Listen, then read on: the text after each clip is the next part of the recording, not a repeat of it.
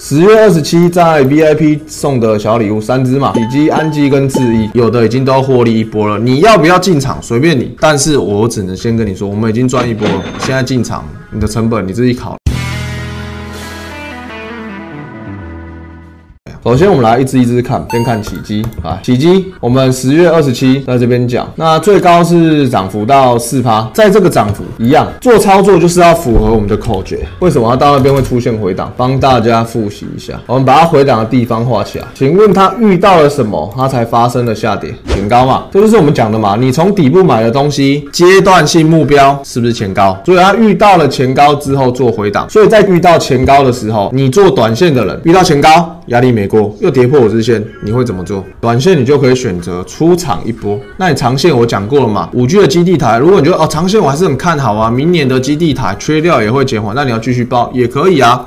那起基它的获利空间就比较小，那回档之后要不要再做，那就是另外一回事。好，那就是我们 VIP 的礼物。好，那另外一只安基也是在二十七要去讲这一只标的。那安基二十七要在这里，那最高是来到三十九点一趴后，也有接近到四十趴的涨幅。那你到四十趴的涨，你自己要获利几趴出场，随便你赚多算少，看你自己舒服就好。那一样长线短线你自己决定，反正我们今天讲的其实都是该收割的已经收割，短线的应该已经都出场一段。然后最后的是智毅，智毅在最近比较强，一样都是十月二十七公布，智毅也是在这里。它目前来说整体的涨幅有到快三十趴。那我们来看智毅，这些都是在 VIP 讲的。来问你们，智毅，请问这根有怎样？十月二十九这根有什么状况出现？进场条件啊，或者什么出现？有没有？对，有符合口诀。好，这一根有符合口诀吗？那你说，老师我还可以追，你要不要追是你自己决定。但是这一根就是符合口诀可以买嘛，所以等于是你这边这边可以做一趟短线出了一趟下来还可以再接。所以这边比较常去做的，这边应该获利个两趟啊。那这些标的我都是会分享在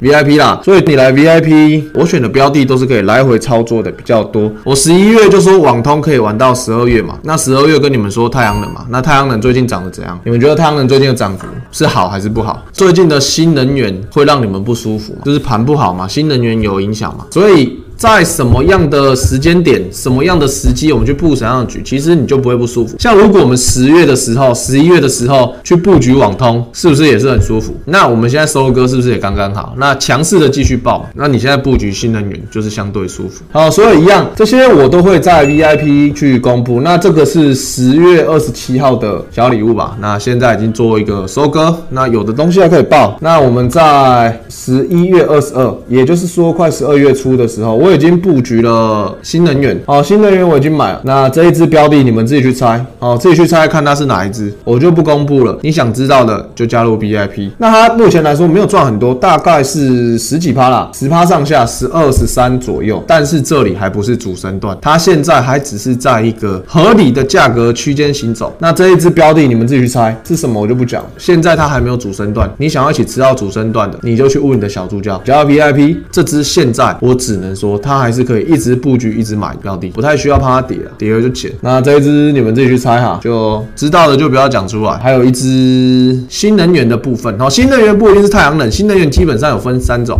三能就是节能、储能跟创能。我需要节能嘛，然后还要创能，就是创造能源，然后还有储能，所以这三个都很重要。啊，太阳能是其中一种，风电也是，核能其实也是。那我都统称它，把它叫新能源。那我们 VIP 哈也有加码一支，那一样加码的标的你们自己去猜。这个标的可能很多人都有买，甚至是有做加码。那我们在 VIP 也有一个加码，哦，加码一支，所以我们等于是 VIP 有一只是目前是喷出获利，然后另外一只有做加码。那你们自己去猜，这两只我就。不去公布，但是你们都可以自己去看，这就是加码标的。如果你想要解锁，想要知道，你直接加入 VIP，这样是最快。那你前面的已经收割过一次的起基，起基如果还在报的，目前来说是赔钱，可是也不会赔太多。那你像安基、智毅可以报的和继续报的，目前都是有三四十趴的获利。那你想要知道怎么操作，直接加入 VIP，这样就好。来回顾一下小礼物哦，第一支三一四一的金红，这个做电子纸的哦，元泰就是转投资金红这家公司嘛。那股价有一度来到两百九十块这个地方，就是前两天的事情了。然后最后跌了两根下来，一根。跟两根下来，好，那跌下来就跌下来，没关系啊。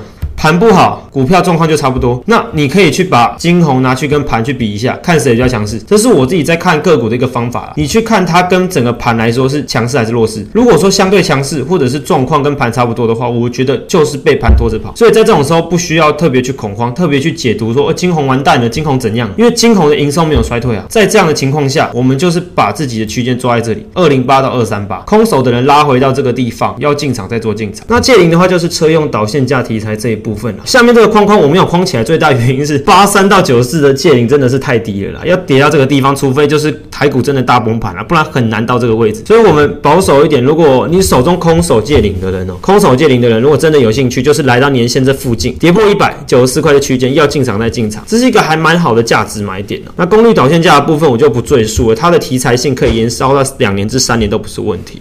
那再来就是经济的部分哈，石英元件。那现在的经济，你有没有发现它跌不太下来了？经济真的跌不太下来。老实说，这就是我们上礼拜就跟大家讲的嘛，一个价值买点，就是困在年线这个地方，这就是年线。可是我很喜欢去看盘，源就是拉到年线这个地方，就是一整年成本你要它跌破，嗯，他们俩太过分了。然后他整这这一年买股票的人，然后全部套牢，哎，三百六十五天，哎，不是哦，两百四十天买股票的人全部套牢，很痛苦了，很痛苦。等于说你年初买经济买到现在，就最后还是买到赔钱这种状况了。所以年线这种地方，你就想有一年的冤魂在那边，不会让它跌破了。所以这个地方通常可以视为一个就是很强大的支撑哦。跌破的话，通常在这里了，大崩盘就是真的盘。非常非常差的时候了，才会有这种状况。可是你看啊，这边顶多过一个礼拜就上来，然后这边过两三天就上来，所以年线真的是一个很强的支撑的地方啊，很被喷发了啦。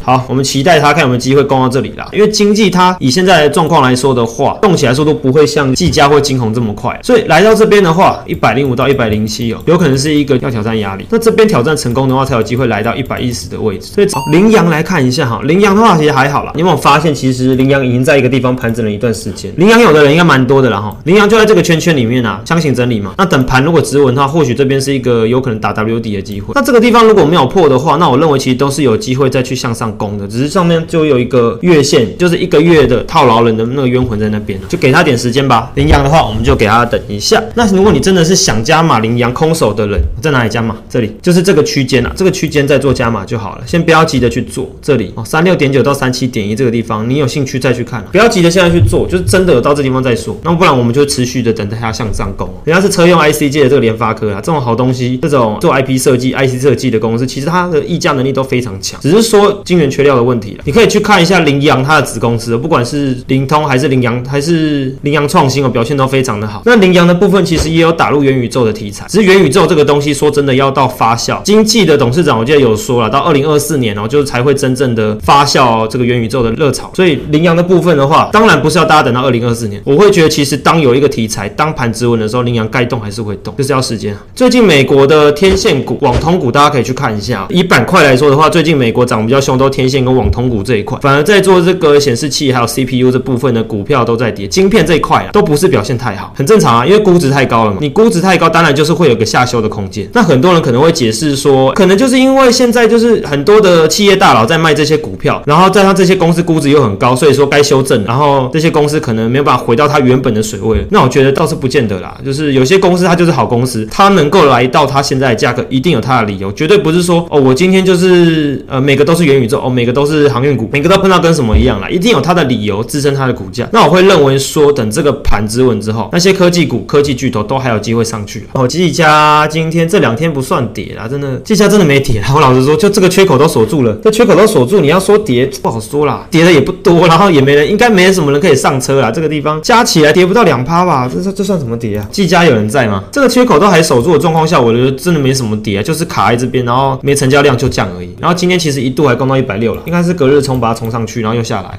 那技嘉的话，我对它观点就是不变，持续抱着。那你想要去捡的人的话，打到这附近再买，这附近哦，就是一四三到一三零这个区间附近，你有兴趣要买再买。那如果没有跌到这个地方的话，好就先不用急着买，或者是你可以给它保守抓这个缺口，下面这第二个缺口看一下哈，那一四三到一四五这个区间呢，你可以去抓一下。那不用急着现在去追，我觉得没有必要在这种盘整的时候卡在半空中去追了。因为假如说你在这个地方去买技嘉好，你在地方买，那跌下来怎么办？哦，你看啊，现在是一百五十三嘛，啊，如果跌到一百四三，你直接赔一万嘞，一张赔一万，十张赔十万哦，那这样真的很夸张。所以我们等它拉回再找买点，拉回再找买点，这个就是一个拉回找买点的一个运用。好，技嘉我们讲完了，那我们把小礼物其实都差不多讲完了。